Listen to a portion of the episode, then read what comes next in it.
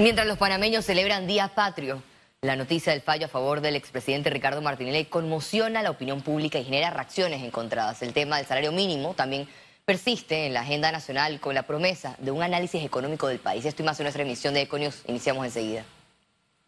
Las víctimas y los creyentes aseguran que sí hubo pinchazos telefónicos en el gobierno de Martinelli y rechazan el fallo que absolvió al exmandatario. Siete años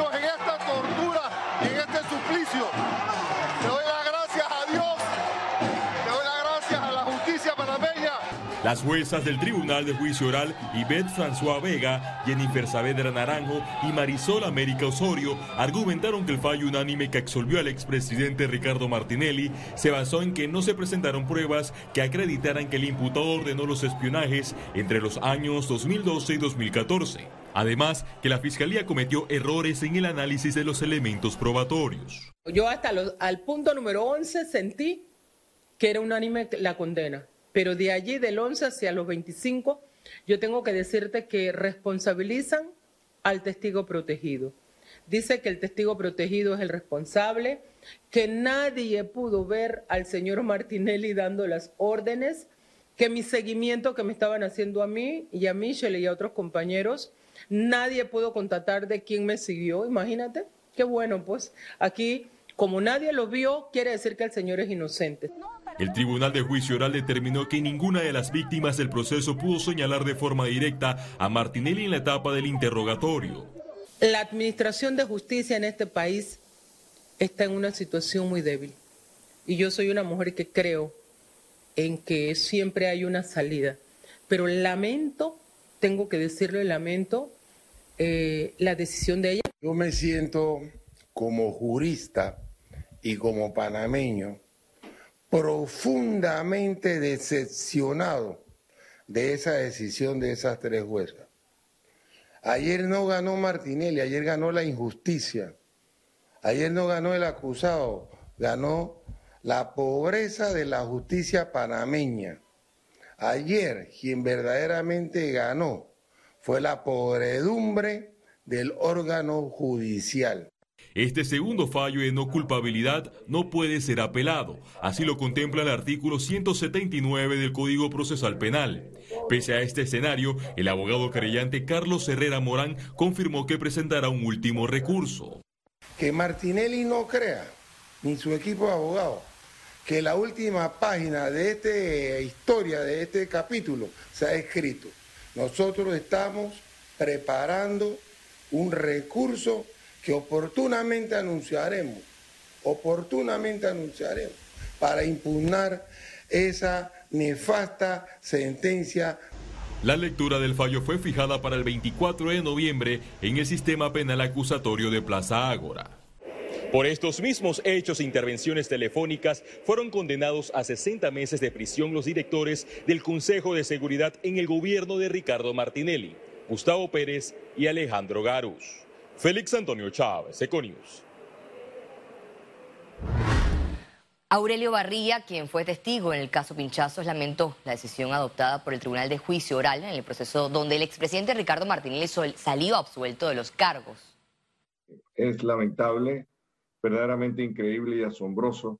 Yo creo que muchos panameños eh, no podemos creer que continúe, que continuemos perdiendo credibilidad y confianza en la justicia en este país, cuando se han dado pruebas de que más de 150 panameños ciudadanos hemos sido eh, víctimas de la interceptación de nuestras comunicaciones. Eso se probó.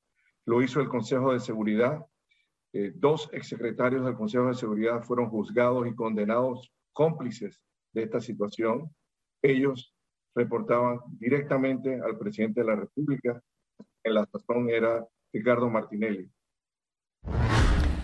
La Embajada de los Estados Unidos en Panamá emitió una alerta para los ciudadanos. Ante los últimos hechos de violencia en el país, les pide tener precauciones y aumentar las previsiones en materia de seguridad para evitar convertirse en víctimas de los delincuentes y evitar visitas a ciertos lugares. Este miércoles Panamá celebró su bicentenario del primer grito de independencia de España. El presidente de la República, Laurentino Cortizo Cohen, encabezó los actos oficiales alusivos a la celebración de estos 200 años de independencia, ocurrido el 10 de noviembre de 1821 en la Villa de los Santos. Inició con la izada de la bandera nacional en el Parque Rufín Alfaro, seguido de la bandera del Distrito de los Santos. Continuó con la colocación de una ofrenda floral en el Monumento de la Libertad y luego el recorrido a pie por la avenida 10 de noviembre hasta el Parque Simón Bolívar. Que el grito de la Villa de los Santos siga impulsando nuestra voluntad de construir un mejor país, con oportunidades para todos y alcanzar el desarrollo económico, social y humano que merecemos nuestra patria. El abanderado nacional del 10 de noviembre fue el músico típico Luis Rey de Sedas, quien recibió el pabellón nacional de manos del presidente Cortizo. Por su parte, el alcalde de Los Santos solicitó al gobierno continuar proyectos de desarrollo en la provincia. De la región santeña sigue aportando mucho a este desarrollo del país. Por eso solicitamos al presidente y al gobierno nacional que nos siga representando en la máxima magistratura de la nación y se consideren los proyectos que ya se están considerando con ese buen seguimiento, señor presidente, para seguir fortaleciendo los sectores como el agro, la mediana empresa, el turismo, entre otros, que requieren de seguir haciendo esos incentivos especiales en esta crisis que vivimos. Además, el orador de los actos del día resaltó el papel libertario que jugó la provincia para el país al conmemorar con júbilo este bicentenario de tan gloriosas efemérides, más que los festejos populares, deberíamos jurar ante el altar de la patria de poner actitudes políticas, religiosas y sociales y levantar la patria que se encuentra herida por las injusticias, la violencia, la corrupción y la falta de auténticos valores. Ciara Morris, Econews. Y en el corregimiento de Juan Díaz también conmemoraron el bicentenario del primer grito de independencia de Panamá de España. Y para celebrar los 200 años del primer grito de independencia de la Villa de los Santos, la Unión de Santeños residentes en Juan Díaz realizaron actos culturales en el Parque Heliodoro Patiño. Hubo presentaciones folclóricas, tamborito y trovadores en honor al bicentenario. El ministro de Salud, Luis Francisco Sucre, indicó que el levantamiento del estado de emergencia sigue en evaluación. La decisión dependerá de que se mantenga el índice de positividad de casos de COVID-19. Recordemos que eh, esto por ser un proceso de, enfermedad hay que darle un seguimiento científico, o sea, observar, ver cuál es el comportamiento para entonces poder tomar decisiones eh, que, que sean lo más acertadas posible. Veamos cómo está la situación en Europa en donde las cosas han comenzado a complicar nuevamente y donde hay países que están entrando en su cuarta ola e inclusive hay algunos que ya están entrando hasta una quinta ola. Entonces, Panamá tiene que tener mucho cuidado, tenemos que agarrar las cosas con calma, tenemos que observar, analizar para después tomar decisiones junto con el señor presidente. Continuamos en materia de salud. Panamá no registró ninguna defunción por COVID-19 en las últimas 24 horas. Veamos en detalle las cifras del MINSA. 473.903 casos acumulados de COVID-19. 185 nuevos contagios, 144 pacientes se encuentran hospitalizados, 27 en cuidados intensivos, 117 en sala. 464.923 se reportan recuperados clínicamente. Un total de 7.338 fallecidos no se registraron defunciones en las últimas 24 horas. Total de vacunas aplicadas, 5.860.907.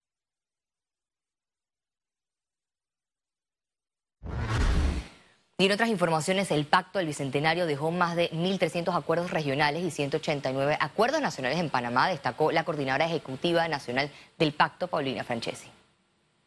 Hay brechas fundamentales y básicas que tenemos que procurar cerrar en Panamá. Esas son determinantes. Yo creo que eso para mí es algo que, que tiene que tener mucha, mucha visibilidad eh, y que todos los actores tenemos que ver cómo logramos que más panameños logren sus capacidades básicas mínimas para el mundo de hoy en día. Eso significa una buena educación, eso significa una buena salud, eso significa oportunidades. El segundo bloque de eh, acuerdos que yo creo que es muy importante y es muy fuerte es todo lo que tiene que ver con el Estado, como hemos venido hablando. El Estado con el tema de la institucionalidad, con un Estado más eficiente, con la digitalización de procesos, transparencia, corrupción. Ese bloque de, de acuerdos es muy fuerte, es muy firme, no es mayoritario, pero es muy contundente. El Instituto de Acueductos y Alcantarillados Nacionales ejecutará siete propuestas consensuadas dentro del Pacto Bicentenario.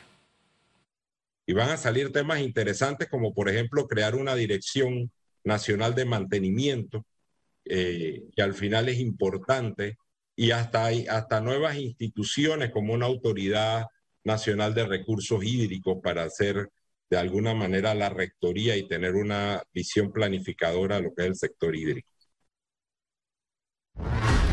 El Instituto Técnico Superior Especializado, es decir, ITSE, lanzó su escuela digital y firmó un convenio de colaboración ejecutiva de Labs Harvard. Esta escuela digital ofrecerá cinco programas, entre ellos ciberseguridad, desarrollo de software, big data, entre otros. En este evento que participó el presidente de la República, Laurentino Cortizo Cohen, también inauguraron la Academia TIC de Huawei. Se trata del primer laboratorio que forma parte de la escuela digital.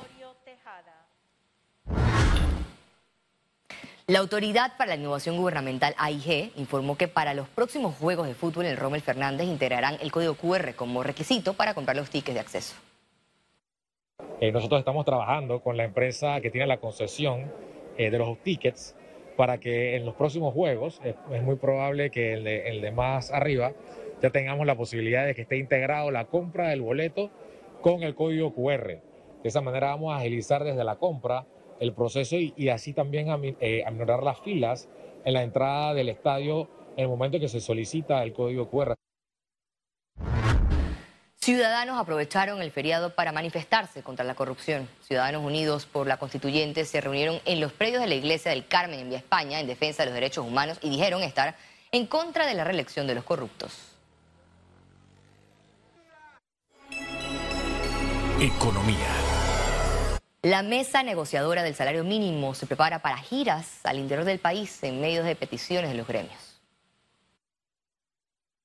El próximo 15 de noviembre, la Comisión de Salario Mínimo se trasladará a provincias en el interior para analizar la situación económica del país y establecer el salario mínimo que regirá en 2022 y 2023 vamos a tener eh, presentaciones por parte del MIDA, vamos a tener diferentes presentaciones que nos van a garantizar a nosotros que podamos evaluar cómo está la situación real, financiera y económica del país, tanto de la canasta básica familiar como de todo el contexto que estamos viviendo por actividad y por región geográfica. Este proceso de negociación se extenderá hasta el 15 de diciembre. Con cada uno de los sectores establecer si hay acuerdo, si no hay acuerdo o si nosotros entonces como gobierno nacional responsablemente tendremos que hacer las valoraciones como lo hicimos en el 2019, entendiendo que hay una situación en el país, pero que también hay una situación en función de golpeo a el sector de los trabajadores. Para la empresa privada es importante que se cumpla el concepto de revisión del salario mínimo como lo establece la ley y no interpretarlo como un aumento cada dos años. Consideramos que se debe mantener obviamente lo que es la discusión del salario mínimo y que sea entre las partes sentadas en la mesa quienes evalúen obviamente la conveniencia o no de un aumento. Esos 70 mil puestos de empleo que se reactivaron y posiblemente muchos pasaron a la lista de desempleados. ¿Cómo hacemos para poder ayudar? Si vamos a hablar de solidaridad, solidaricémonos con todas aquellas personas que han perdido su trabajo y busquemos formas de incentivar para que se pueda nuevamente restituir esos empleos que se han perdido, no cómo se le aumenta a los que nunca perdieron su trabajo o nunca dejaron de cobrar. Y aseguran que no están preparados para enfrentar un aumento. La postura de oposición del sector privado, y lo hemos dicho anteriormente y lo seguiremos reiterando, es que este lamentablemente no es el momento.